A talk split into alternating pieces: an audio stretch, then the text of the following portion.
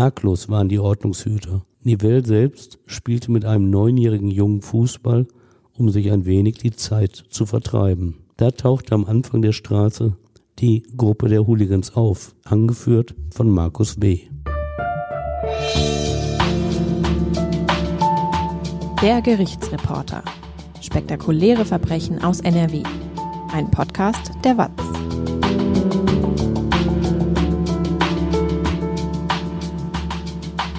Hallo und willkommen zum Podcast. Ich bin Brinja Bormann, Podcast- und Videoredakteurin und bei mir ist Stefan Wette, seit mehr als 30 Jahren Gerichtsreporter bei der WAZ. Hallo Stefan. Hallo Brinja.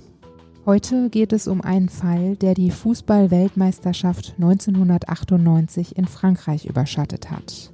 Deutsche Hooligans haben am 21. Juni den französischen Polizisten Daniel Nivelle fast tot geprügelt. Die ganze Geschichte, die hört ihr jetzt. Stefan, du hast damals über diesen Fall für die Watz berichtet. Hast du vorher schon mal Prozesse mit so großem internationalem Interesse begleitet? Ja, doch, einige. In über 30 Jahren kommt ja was zusammen. Die Masse, das sind natürlich andere Strafprozesse und die Besonderheit ist ja, dass die sich meist in einem streng abgegrenzten Raum bewegen. Auf der einen Seite steht der Täter, auf der anderen das Opfer und nur für einen kurzen Moment und nur bei Anwesenheit von Medienvertretern treten diese in den Blick der Öffentlichkeit danach, versinken sie wieder in ihrer Anonymität. So läuft es eben beim Großteil der Verhandlungen. Aber in seltenen Fällen arbeitet die Strafjustiz ein Stück Zeitgeschichte auf, steht damit voll und für eine lange Zeit im Blick der Öffentlichkeit. Und ein paar derartige Verfahren habe ich auch miterlebt und für die Watz über sie berichtet. Da war Mitte der 1990er Jahre der Prozess um den mörderischen Brandanschlag in Solingen. Fünf Frauen der türkischstämmigen Familie Gensch mussten sterben, weil vier junge Neonazis nachts ihr Haus angezündet hatten. In Berlin habe ich über das Strafverfahren gegen den DFB-Schiedsrichter Robert Heutzer berichtet, der Spiele manipuliert hatte. In Frankfurt am Main erlebte ich Magnus Gefgen, der einen Bankierssohn entführt und ermordet hatte. Er löste damals eine Diskussion über Folterandrohung durch die Polizei aus. Oder in Hessen Monika Weimar, die ihre Kinder umgebracht hatte und von vielen als Opfer der Männerjustiz dargestellt wurde. Ein Sportereignis, das war dann plötzlich und unerwartet auch mein Thema. Die Weltmeisterschaft der Fußballer 1998 in Frankreich. Solche Turniere zählen zu den globalen Großereignissen. Da brauchen wir nicht einmal an die aktuell im Winter 2022 laufende, umstrittene WM im arabischen Wüstenstaat Katar zu denken. Klar, was bei einer WM geschieht, findet weltweit Beachtung. 24 Jahre ist es jetzt her, dass deutsche Hooligans am 21. Juni 1998 während der WM den französischen Polizisten Daniel Nivelle auf der Straße im ostfranzösischen Lens überrannten und fast zu Tode prügelten. Eine feige Tat. Die Schläger waren in der Überzahl und der Gendarme Nivelle befand sich keineswegs im Kampfeinsatz. Seine Aufgabe an diesem Sonntag, als in Lens die deutsche Nationalelf gegen Jugoslawien unentschieden spielte, er sollte in einer Nebenstraße abgestellte Einsatzfahrzeuge der Polizei bewachen. Die Attacke der Hooligans war nicht nur eine Tat feiger Schläger, sie enthielt auch eine politische Komponente. Und dafür hatten diese vermeintlichen Fußballfans, denn eigentlich sind es keine Fans, selbst gesorgt. Viele von ihnen gehörten zum rechtsextremen Lager in Deutschland und hatten mit ihrem Auftreten bewusst an den Überfall Deutschlands in Frankreich im Zweiten Weltkrieg erinnert. Wir sind wieder einmarschiert, skandierte der Mob an diesem Sonntag und wir sind deutsch. Nein, mit Deutschen dieser Prägung möchte man nicht gleichgesetzt werden. Jede Verallgemeinung ist eben problematisch. Es gibt nicht die Syrer, die Türken, die Russen oder die Amerikaner und natürlich auch nicht die Deutschen. Zum Glück gab es auch in Frankreich keine ernstzunehmende Stimme, die mit Hilfe dieser Verbrecher Stimmung gegen Deutschland gemacht hätte. Die Ermittlungsarbeit der Behörden und die Vernehmung der französischen Zeugen durch ein deutsches Gericht waren von gegenseitigem Respekt geprägt. Warum wurde der Fall denn durch ein deutsches und nicht durch ein französisches Gericht aufgearbeitet? Das lag daran, dass die deutschen Hooligans, nachdem sie den schwer verletzten Gendarmen am Boden in seinem Blut liegen ließen, nach Deutschland geflüchtet war. Von Lens aus sind es halt nur 35 Kilometer östlich bis zur belgischen Grenze. Dann ist man also schon entfernt von der französischen Polizei. Und nach weiteren 250 Kilometern ist Deutschland etwa in der Höhe von Aachen erreicht. Der Vorteil für deutsche Straftäter mit Erreichen der deutschen Grenze genossen sie den Schutz der deutschen Justiz.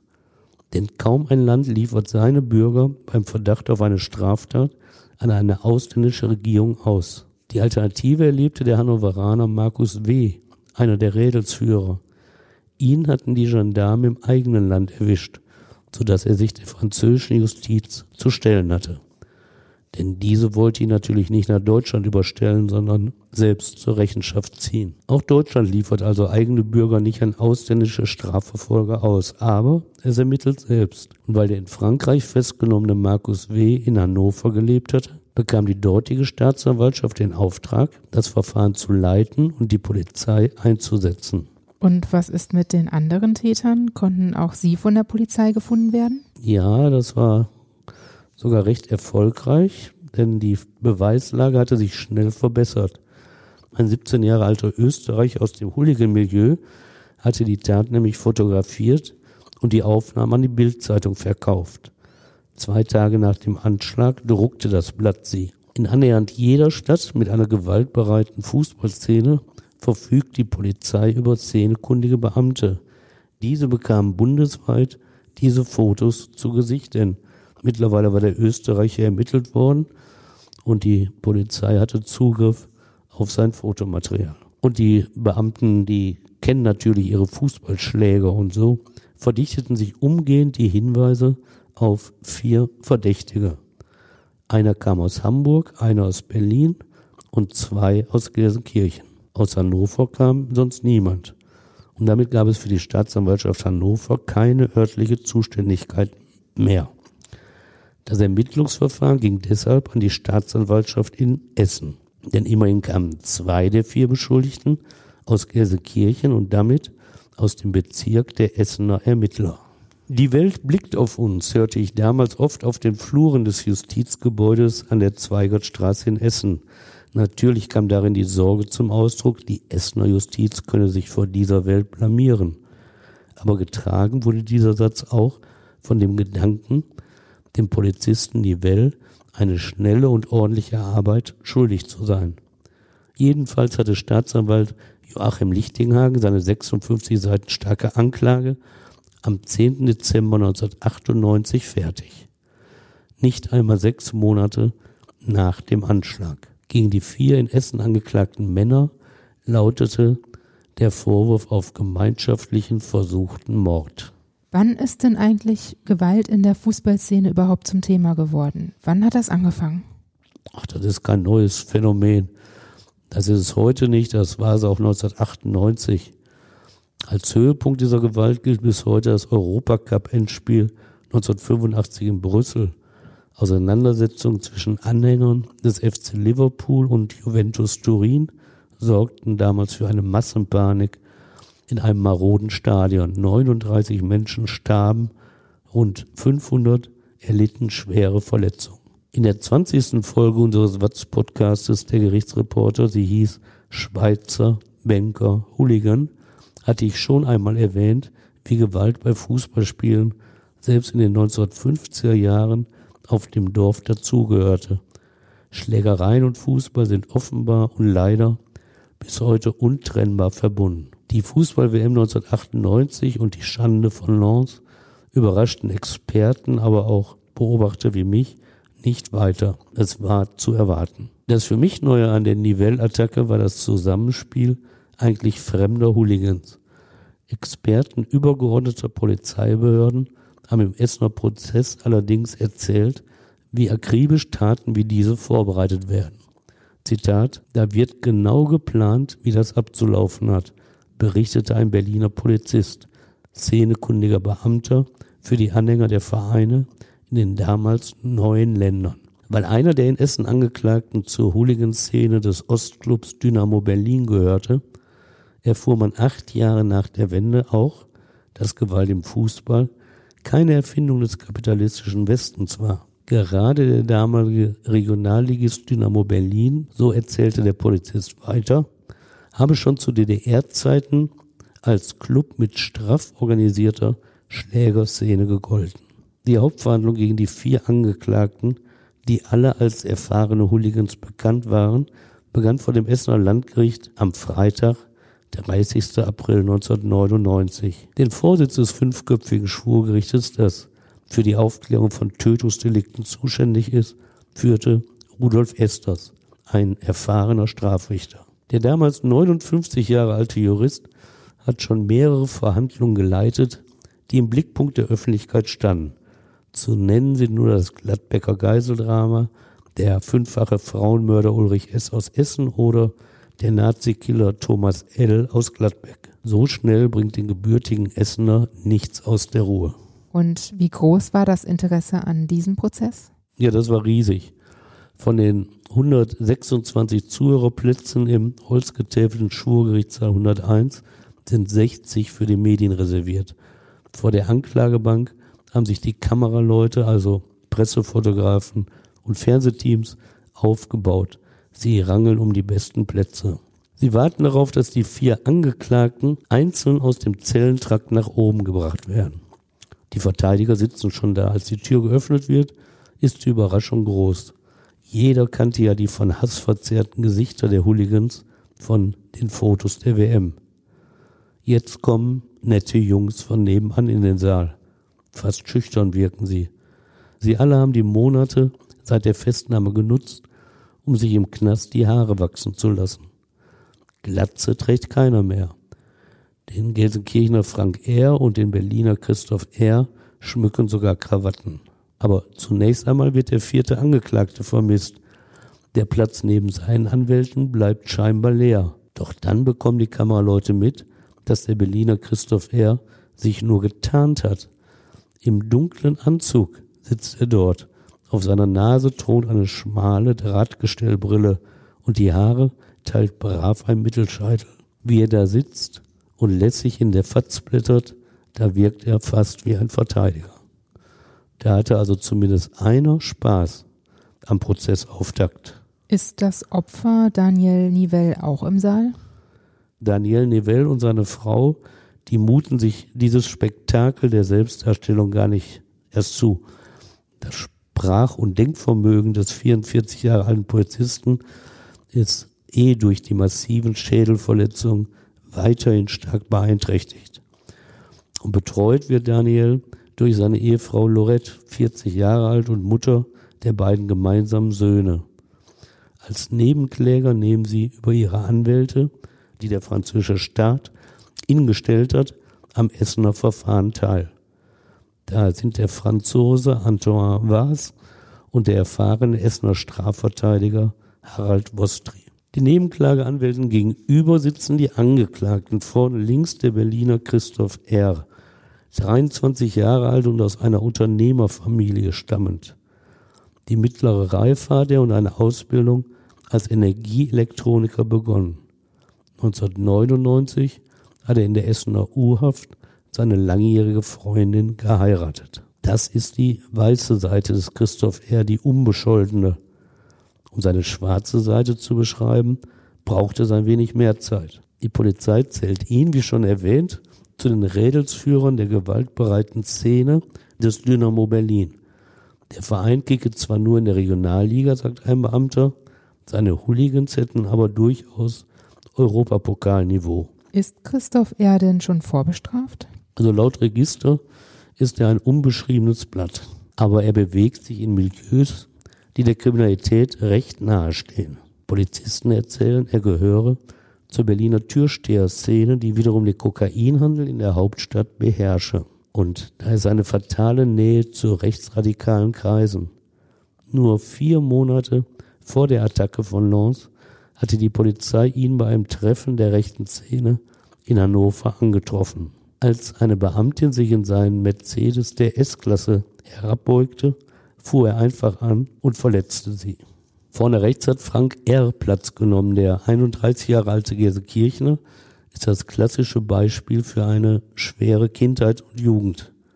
Als er zwei Jahre alt ist, lassen seine Eltern sich scheiden. So wie drei seiner vier Geschwister kommt er in ein Kinderheim. Frank R. bleibt dort bis zu seinem 19. Lebensjahr. Mit elf Jahren kehrt er mal zurück zu seiner Mutter, aber die Rückkehr scheitert. Er fühlt sich misshandelt und geht zurück ins Heim. Zum Vater gibt es kaum Kontakt. In der Schule kommt Frank R. nur mühevoll mit. Die Hauptschule verlässt er in der neunten Klasse. Das hätte besser sein können, denn sein Intelligenzquotient liegt mit 105 leicht über dem Durchschnitt. Bäcker hat er gelernt und die Gesellenprüfung erfolgreich absolviert. Bis zu der Attacke in Nantes im Jahre 1998 hat er fast immer einen Job gehabt. Verheiratet ist er seit 1996. Die sechs Jahre vor der Festnahme prägt Schalke sein Leben. Jedes Heimspiel des Gelsenkirchener Fußballclubs besucht er. In einer Saison auch alle Auswärtsspiele. Dabei trägt er Trikot, Schal und Mütze seines Vereins. Sein Platz ist im Block der Hooligans. Er ist fasziniert von ihnen, fotografiert ihre Aktion. Sein Spitzname in der Szene ist der Samurai, wohl wegen seiner Körperform. Drei Vorstrafen weist sein Register auf. Eine Körperverletzung ist dabei, sowie eine Nötigung mit Straßenverkehrsgefährdung. Hinter ihm sitzt André Z., der zweite Gersekirchner, 28 Jahre alt. Was weiß man über ihn? Ja, die Kindheit verläuft unauffällig, da erfährt man gar nicht so viel drüber. Der Vater ist Facharbeiter, auch die Mutter geht nach der Geburt ihrer zwei Kinder einer Arbeit nach. André Z besucht nach der Grundschule die Realschule und schließt diese mit der Fachoberschulreife ab. Den möglichen Weg zum Abitur geht er nicht. Er lernt den Beruf des Werkzeugmechanikers und geht anschließend als Rekrut zur Marine. Danach ist er immer mal wieder arbeitslos, bekommt deshalb 1996 eine Umschulung zum Industriekaufmann. Aber daran scheitert er. Denn die theoretische Abschlussprüfung am 19. Juni 1998 besteht er nicht. Jetzt sind es nur noch zwei Tage bis Lons. Schalke prägt auch ihn. Bei Heimspielen ist er immer dabei, sucht auch die Nähe zu den Hooligans. Vorstrafen hat er keine, aber gegen 500 Mark Geldbuße hat die Justiz 1992 ein Strafverfahren gegen ihn eingestellt. Da hat er sich bei einer Abiturfeier in einer Gaststätte an Schlägereien beteiligt und einem Studenten einen V-Schlag ins Gesicht versetzt. Als anschließend ein Polizist die Personalien von André Z notieren wollte, widersetzte er sich. Dem Beamten beleidigte und bedrohte er. Zitat, du hältst mich nicht auf. So ein Wichser wie dich habe ich schon mal umgehauen. Hinten links sitzt der vierte, der Hamburger Tobias R., 24 Jahre alt, ist der einzige unter den Angeklagten mit einer klassischen Straftäterbiografie. Vier ältere Geschwister hat er, dazu einen Zwillingsbruder. Die Familie bleibt nicht lange zusammen. Als Tobias zwei Jahre alt ist, lassen die Eltern, ein Bauschlosser und eine Altenpflegerin, sich scheiden. Er wächst bei seinem Vater auf. Wann hat Tobias R. denn die ersten Straftaten begangen? Auch sehr früh. In der Jugend hat er nämlich schon schnell Schwierigkeiten bereitet. Ab der siebten Klasse Hauptschule, da schwänzt er auf den Unterricht. Er trinkt schon da viel Alkohol. Später raucht er Haschisch. Aber irgendwie schafft er sogar den Hauptschulabschluss. Einzelhandelskaufmann lernt er, geht dann zur Bundeswehr. Dort klaut er Waffen. Tobias R. ist seit seinem 13. Lebensjahr begeisterter Fan des HSV. Auch er zählt zur Hooligan-Szene, nämlich der des Hamburger Fußballvereins. Aktiv prügelt er sich mit Fans der Gegner. Das hat natürlich strafrechtliche Folgen. Schon in der Jugend gibt es acht Ermittlungsverfahren gegen ihn, die aber alle eingestellt werden. Später, als junger Erwachsener, bekommt er die erste Verurteilung aber es sind nur Bewährungsstrafen, die auf den Schläger nicht besonders beeindruckend wirken. Einer fehlt im Essener Gerichtssaal, weil die Franzosen ihn inhaftiert haben. Markus W., 28 Jahre alt, aus Hannover. Ein Sohn aus gutem Lehrerhaushalt. Er selbst hat Abitur, aber er gehört seit einiger Zeit fest zur Rockerszene, ist Mitglied bei den Hells Angels. Markus W. hatte die Gruppe von etwa 30 Hooligans mit angeführt, die in einer Nebenstraße den französischen Polizisten Daniel Nivelle überrannt hatten. Er schlug mit einem Reklameschild auf Beamte ein, so hieß es zumindest in der Anklage. Wie ist es denn überhaupt dazu gekommen und was genau ist damals passiert? Also was passiert ist in dieser Nebenstraße der französischen Kleinstadt Lens, darüber gibt es keine zwei Meinungen. Und die Frage im Essener Prozess ist, was genau hat jeder dieser Angeklagten getan?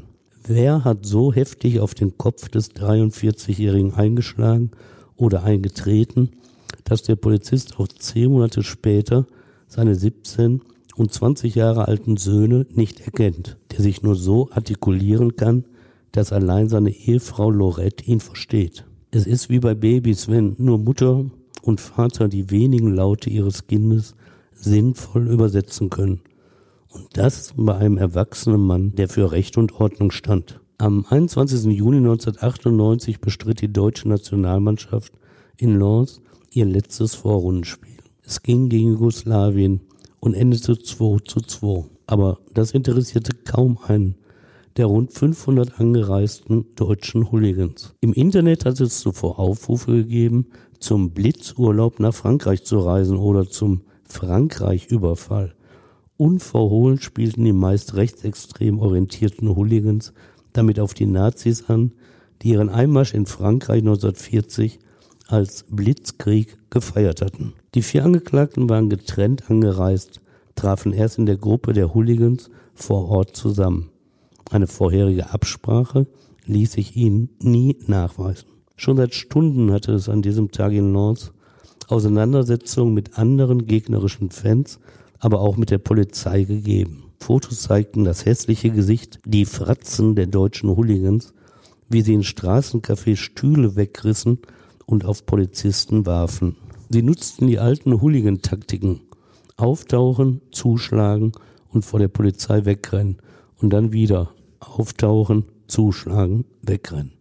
So gelangten sie zu der kleinen Nebenstraße, in der Daniel Nivelle mit zwei Kollegen abgestellte Polizeifahrzeuge bewachte. Arglos waren die Ordnungshüter. Nivelle selbst spielte mit einem neunjährigen Jungen Fußball, um sich ein wenig die Zeit zu vertreiben. Da tauchte am Anfang der Straße die Gruppe der Hooligans auf, angeführt von Markus W. Auf der Flucht vor anderen Polizisten erkannten die 30 Schläger sofort die günstige Gelegenheit. Einer aus der Gruppe rief, jetzt gehen wir auf die drei Bullen, die machen wir fertig. Dann rollte die Masse auf die drei Beamten los, schlug sie zu Boden. Nivelle will sich aufrichten, bekommt einen Tritt gegen die Brust, liegt wehrlos auf dem Gehweg. Sein Helm, seine Mütze ist davon geflogen. Und dann treten sie zu. Einer ergreift den abgefallenen Aufsatz eines Polizeigewehres und schlägt mit dem Metallstück auf den Kopf des Beamten ein. Und andere treten mehrfach auf seinen Kopf. Frank R., der Gelsenkirchner, hatte das beschrieben. Zitat, das war, als tritt man gegen einen Fußball. Und dann sind sie auch schon wieder weg. Wollten Sie den Polizisten umbringen? So sieht das die Anklage. Staatsanwalt Joachim Lichtinghagen erhebt gegen die vier jetzt so bieder wirkenden jungen Männer schwere Vorwürfe. Er lastet allen einen versuchten Mord aus niedrigen Beweggründen an. In der Anklage heißt es, sie traten und schlugen in brutaler Weise auf das wehr- und schutzlos am Boden liegende Opfer ein. Lichtinghagen beschreibt eine Orgie der Gewalt, die sich aus dem Schutz der Gruppe heraus auf den Gendarm entladen hatte. Frank R. und Tobias R. hätten mit ihren Schuhabsätzen auf Nivelles Kopf eingetreten. Christoph R. habe mit der Kante eines Holzschildes und, Zitat, mit großer Wucht auf Nivelles Schädel eingeschlagen. André Z. schließlich mit dem metallenen Gewehraufsatz, Zitat, wuchtig auf den Kopf eingedroschen. Warum haben die Angeklagten das gemacht? Was sagen Sie dazu vor Gericht? Sie sagen das, was man oft hört von Angeklagten, dass sie eigentlich gar nicht wissen, warum sie das gemacht haben. Und an diesem ersten Prozesstag bekommen sie die Gelegenheit, sich zu den Vorwürfen genau zu äußern. Aber sie bitten vor allem um Verzeihung. Das fällt ihnen sichtlich schwer. Leise sind sie. Ich will schon sagen, dass ich das zutiefst bedauere, was in Lens geschehen ist, sagt André Z. aus Gelsenkirchen. Schalke-Anhänger Frank R. schließt sich an. Es tut mir wirklich sehr, sehr leid. Schließlich der Hamburger Tobias R. Ich will sagen, dass ich mich zutiefst schäme. Das Leid kann ich nie wieder gut machen. Nur der Berliner Christoph R. schweigt. Er will sich im Gegensatz zu den anderen auch nicht zu den Anklagevorwürfen äußern. Lediglich HSV-Fan Tobias R. äußert sich zum Prozessauftakt ausführlich und stellt sich den Fragen des Gerichtes. Im Kern gibt er nur zu, was auf den Bildern von der Tat zu sehen ist. Betrunken sei er gewesen, sagt er. Und so richtig habe er das alles nicht mitbekommen, als er mit anderen Hooligans in die Nebenstraße lief. Auf einmal habe er stoppen müssen, weil da der Gendarm vor ihm auf der Straße lag. Und dann? Ich habe mich dann hinreißen lassen, ihn einmal ins Gesäß und einmal in den Rücken getreten. In der Anklage steht aber doch was anderes. In der Anklage, ja, da hieß es, er habe mit dem Schuhabsatz auf Nivels Kopf getreten, aber das weist er auf Nachfrage zurück. Ansonsten Ermittlungshilfe, die leistet er auch nicht, denn er will gar nicht gesehen haben, was andere gemacht haben. Das Adrenalin, erklärt er, man bekommt eine Art Tunnelblick. Richter Estes lässt an diesem Tag noch per Projektor Tatortfotos an die Wand werfen. Alle im Saal kennen diese Aufnahmen zwar, aber in ihrer Größe zeigen sie jetzt noch einmal und sehr beeindruckend, wie entsetzlich die Täter auf den wehrlosen Mann eingetreten und eingeschlagen haben. Es wird still im Saal. Und dann wird der erste Sitzungstag beendet. Da ist noch was. Denn ein Zuschauer hat Blumen in den Nationalfarben Frankreichs mitgebracht. Der Mann ist der 61 Jahre alte Heinrich Hesse aus Erwitte in der Nähe von Dortmund. Seit 1966 besucht er Spiele der Fußball-Weltmeisterschaften. Der Blumenstrauß ist für Lorette Nivelle gedacht. Eine menschliche Geste. Dann hat ihn der Fall also sehr berührt. Ja, sehr. Es hat uns alle sehr berührt. Ich erinnere mich da immer sehr gut dran. Aber Frau Nivelle ist nicht da und so nimmt ihr Anwalt Antoine Havas ihn mit nach Frankreich. Wie geht der Prozess denn dann weiter? Also wir hatten jetzt ja einmal Tobias R. und was der eingeräumt hat, das nennt man in der Strafjustiz ein Teilgeständnis. Nur zugeben, was dir auf jeden Fall nachzuweisen ist. Und der andere aussagewillige Angeklagte folgt dem Beispiel des Hamburgers. Frank R. betont immer wieder, dass er damals in Lens eigentlich jeder Konfrontation aus dem Weg gegangen sei. Und seinen eigenen Tatbeitrag beschreibt er jetzt sehr zurückhaltend, dass er bei der Polizei zugegeben hatte, möglicherweise auch auf den Kopf Nivelles eingetreten zu haben. Nein, nein, so war es nicht. Tatsächlich sei er zufällig in die Nebenstraße gelaufen. Als er Nivelle am Boden sah, da habe er sich hinreißen lassen und zugetreten. Zitat, Zweimal, einmal am Bein, einmal ich weiß nicht wo. Richter Esters hält ihm das Foto vor, auf dem offenbar Frank R. auf Nivelles Kopf eintritt. Und was sagt er dazu? Ja, der kontert und sagt, ich sehe jetzt darauf, dass ich mich im Weglaufen befinde. Dass er aber, wie er es bei der Polizei gesagt hatte, André Z. als den Mann belastet habe, der mit einer Eisenstange auf Nivelles Kopf einschlug? Nein, auch das sei falsch. Frank R. entlastet den Mitangeklagten. Das war nicht korrekt von mir. Ich will ihn nicht schwer belasten, nur um mir Vorteile zu verschaffen.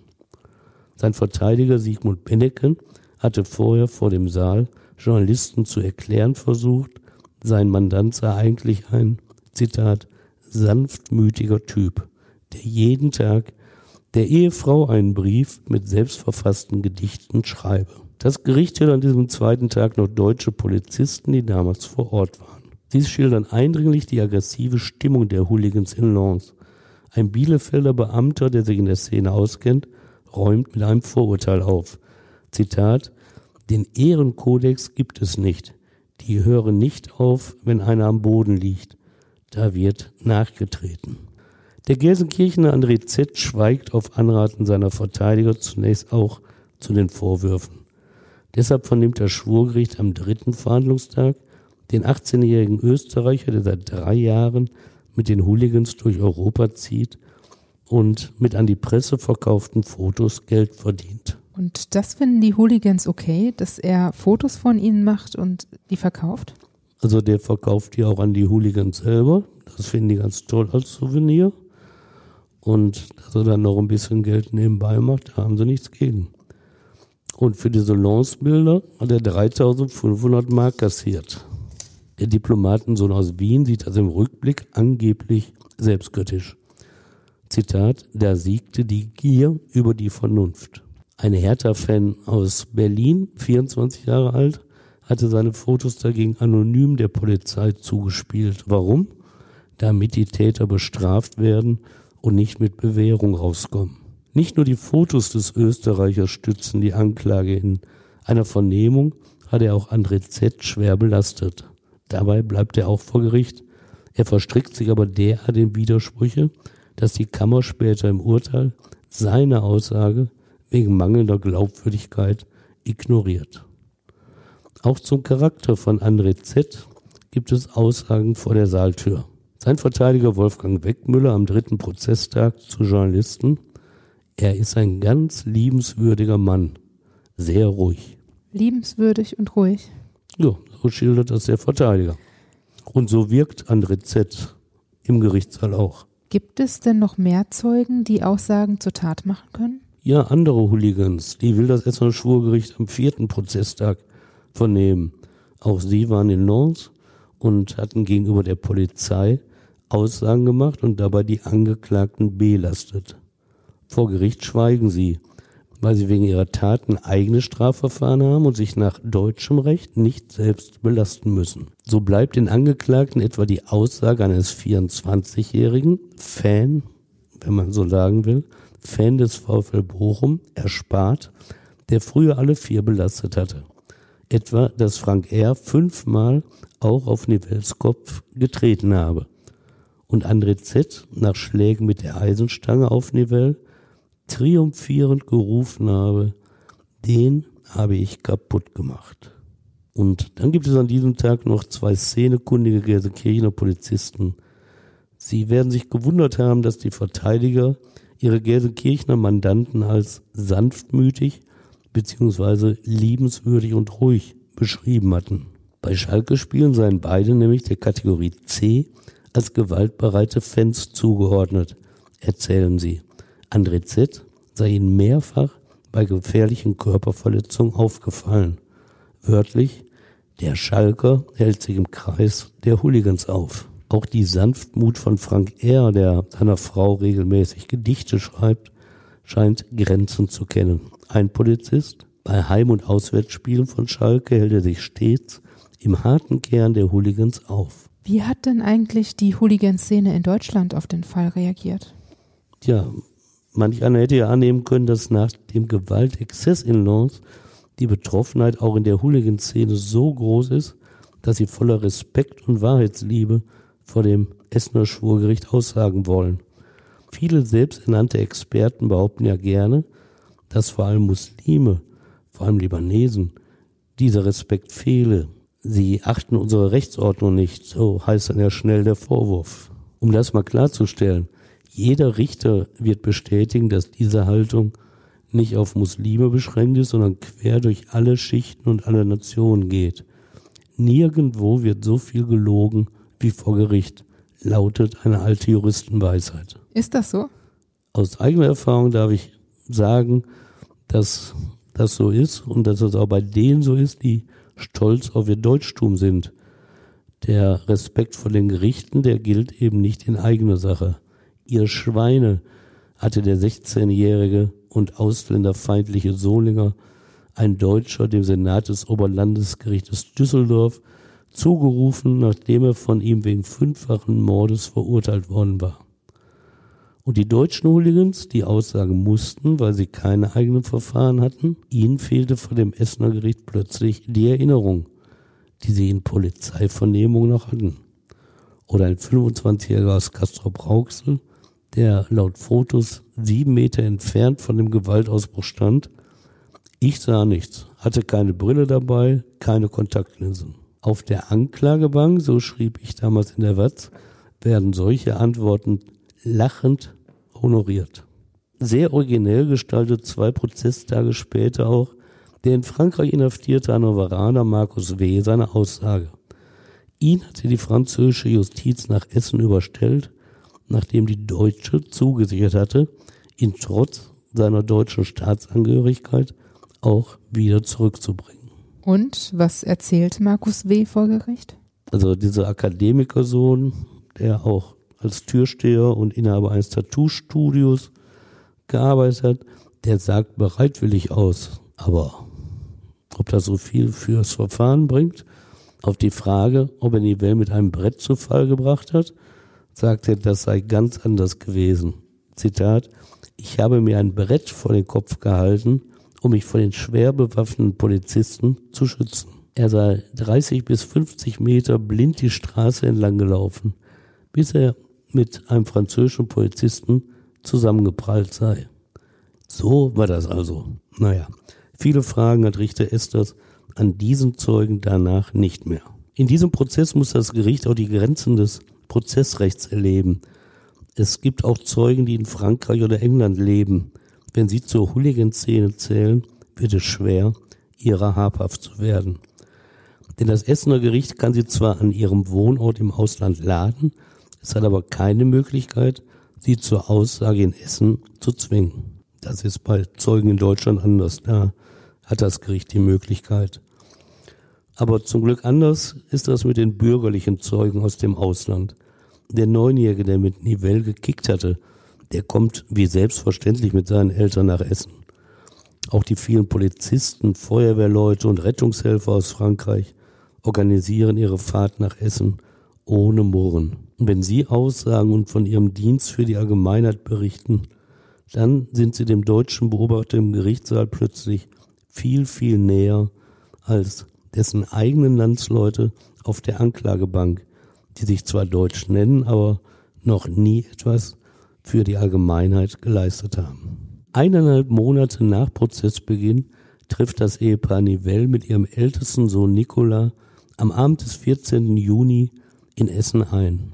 Ich hatte mit ihrem Anwalt Harald Wostri vereinbart, dass sie auf der Fahrt zu ihrem Hotel kurz stoppen, damit wir ihre Ankunft für die Watz fotografieren. Am nächsten Morgen stand das Bild auf unserer Titelseite. Welche Erinnerungen hast du denn noch an diesen Tag? Wie ging es Daniel Nivelle?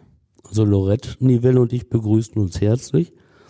Und dass Daniel noch immer schwer an den Folgen der Kopfverletzungen litt, konnte auch ich als medizinischer Laie leicht erkennen. Er wirkte immer so ein bisschen apathisch, als ob er nicht mitbekommt, was so passiert. Und auch sein Gang war schleppend. Und am nächsten Tag im Saal verzichtete Richter Esters auch sofort darauf, ihn zu vernehmen. Es hätte nichts gebracht. Dafür hörte er der 40 Jahre alten Lorette Nivelle zu, die eindringlich das Leben ihrer Familie nach der Tat beschrieb. Zitat, alles hat sich geändert. Seine alten Leidenschaften kann er nicht mehr ausüben.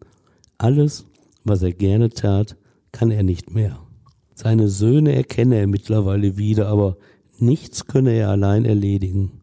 Zitat, er muss begleitet werden, man muss ihm helfen. Harte Strafen fordert sie für die Angeklagten. Sie waren zu viert, er war allein. Sie sitzen im Gefängnis, sie können aber alles machen, was sie wollen, mit ihren Händen. Der 44-Jährige habe dagegen das Waschen und Anziehen wieder erlernen müssen, wie ein kleines Kind. In einem einzigen Satz hat sie das alles beschrieben. Zitat, an diesem Tag wurde unser ganzes Leben zerstört. Das Essener Gericht gibt der Familie anschließend die Gelegenheit zu einer Pressekonferenz. Lorette Nivelle dankt darin, Zitat, dem ganzen deutschen Volk für seine Anteilnahme. Journalisten sprechen sie darauf an, dass zwei der vier Angeklagten um Entschuldigung gebeten hätten. Kann sie die Entschuldigung annehmen? Verzeihen können wir nicht, sagt sie. Wir haben zu sehr gelitten und es dauert ein ganzes Leben lang. Die Familie, unterstützt von einer Dolmetscherin, nimmt noch an einem weiteren Sitzungstag teil. Es ist der 13. Gehört werden die beiden Beamten, die am 21. Juni 1998 neben Nivelle in der kleinen Straße standen. In ihrer Heimat sind sie in einem gewissen Erklärungsnotstand, weil sie ihrem ranghöheren Kollegen nicht geholfen hatten. Aber wie hätten sie gegen diese Masse an Männern ankommen sollen? Zitat, die Hooligans kamen mit Brettern und rannten uns um. Es ist der Situation geschuldet, dass auch sie dem Essener Gericht nicht helfen können, wenn es nach den Tatbeiträgen der einzelnen Angeklagten fragt. Zum Schluss feuerten der 41 und der 47-jährige Gendarm Tränengas auf die Angreifer. Danach stellte ich fest, dass der Kamerad in seinem Blut lag, erinnert sich der 41-jährige. Vier Tage ist Familie Nivelle in Essen. Im Gerichtssaal blickt Daniel Nivelle eigentlich starr, ohne erkennbare Reaktion. Er hat keine Erinnerung an die Tat, sagt seine Frau. Er wisse zwar, dass es um ihn gehe, aber das sei es auch schon. Der Jahrestag rückt mittlerweile näher, der 21. Juni. Die Nivelles sind an diesem Tag wieder in Frankreich. Ich hatte die Idee, Lorette Nivelle um einen Brief an die Watzleder zu bitten. Sie solle in wenigen Sätzen ihre Gedanken umreißen.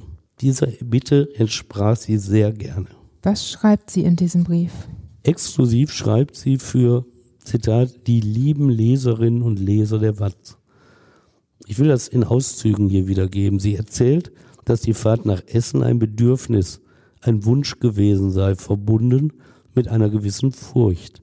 Sie lobt, Zitat jetzt wieder, ihr warmherziger Empfang und die Organisation unseres Aufenthaltes haben uns unsere Ängste vergessen lassen. Und dann dankt sie allen, die geholfen haben und sagt, dass sie der deutschen Justiz vertraue. Und dann kommt ein Absatz, der zeigt, wie wichtig auch kleine Gesten der Menschen sind. Lorette schreibt weiter, Essen erschien uns sehr gastfreundlich und angenehm. Auf der Einkaufsstraße, auf der wir spazieren gegangen sind, haben sehr viele Menschen meinen Mann erkannt.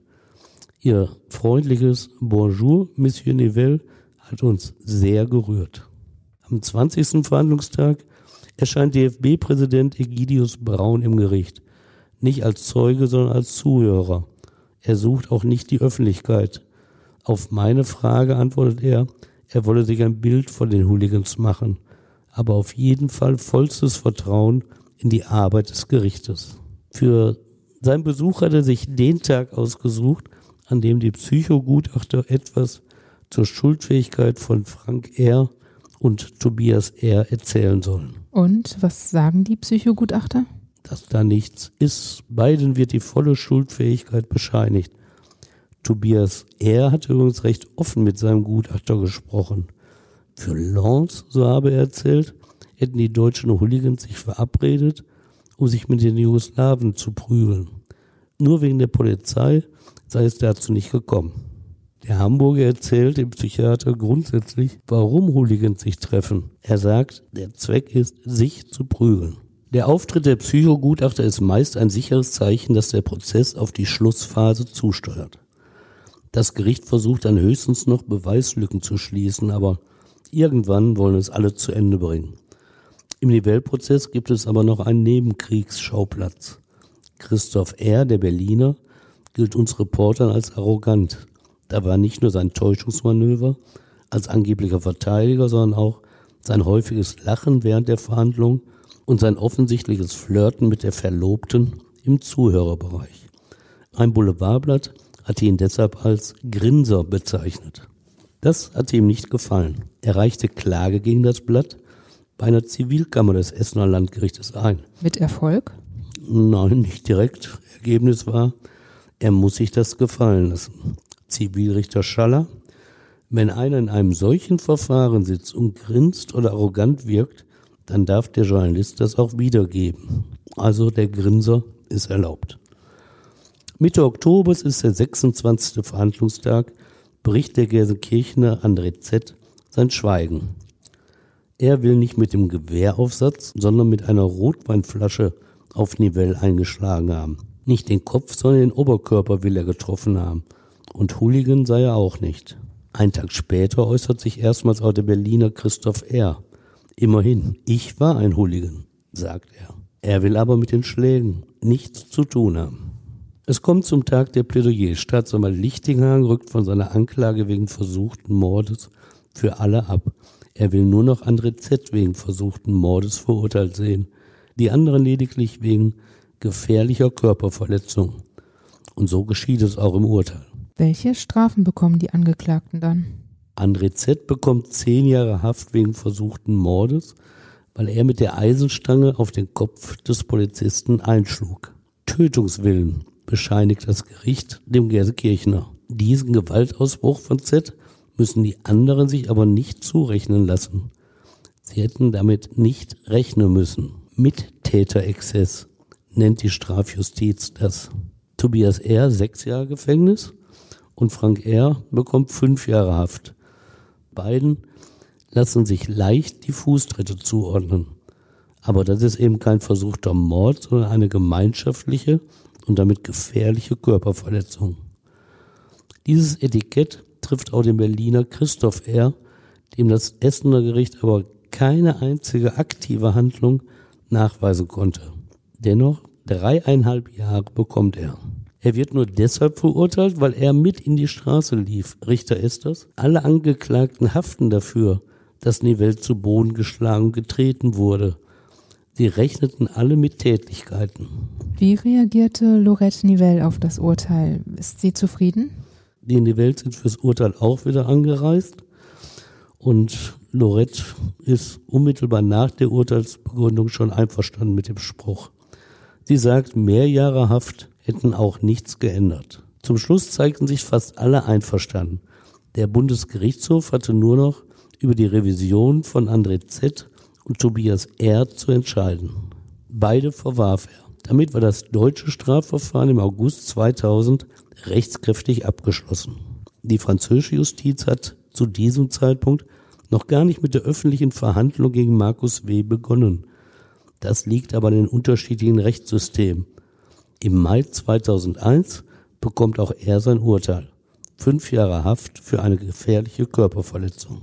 Im letzten Wort vor dem Urteil hatten sich die vier Angeklagten alle gegen die Gewalt im Fußball ausgesprochen. FEM-Betreuer sagten nachher, sie erwarteten eine abschreckende Wirkung des Urteils.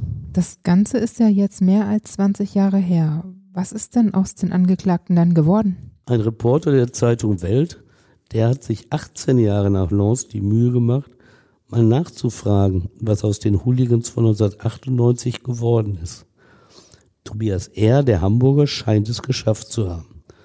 Er geht wohl einer Arbeit als Kranführer nach. Markus W., der in Frankreich verurteilte, soll wieder dem Rocker- und rechten Milieu angehören. Christoph R., der Grinse aus Berlin, soll 2015 wegen bannmäßigen Drogenhandels zu sieben Jahren Haft verurteilt worden sein. Zuvor soll er noch eine steile Karriere bei den Hells Angels gemacht haben. Zu André Z hat der Reporter offenbar keinen Kontakt bekommen.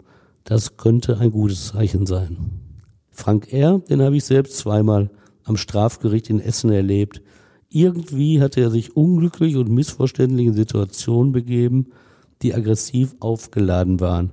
Verurteilt wurde er aber nicht es sind Einzelfälle. Und so entfaltet auch ein Urteil eine durchaus unterschiedliche Wirkung auf den einzelnen Verurteilten. Was aber die erhoffte abschreckende Wirkung des Essener Urteils auf die Masse der Hooligans angeht, da sind angesichts dessen, was jede Woche zu lesen ist, wohl deutliche Zweifel erlaubt. Stefan, danke, dass du uns diesen Fall erzählt hast. Das habe ich wie immer gerne gemacht. Und auch euch, Danke fürs Zuhören. Wir machen im Dezember jetzt eine kleine Winterpause und wünschen euch eine schöne Weihnachtszeit. Ab Januar gibt es dann wieder neue Folgen und wir freuen uns, wenn ihr auch dann wieder dabei seid. Bis dann. Bis dann. Tschüss. Macht's gut.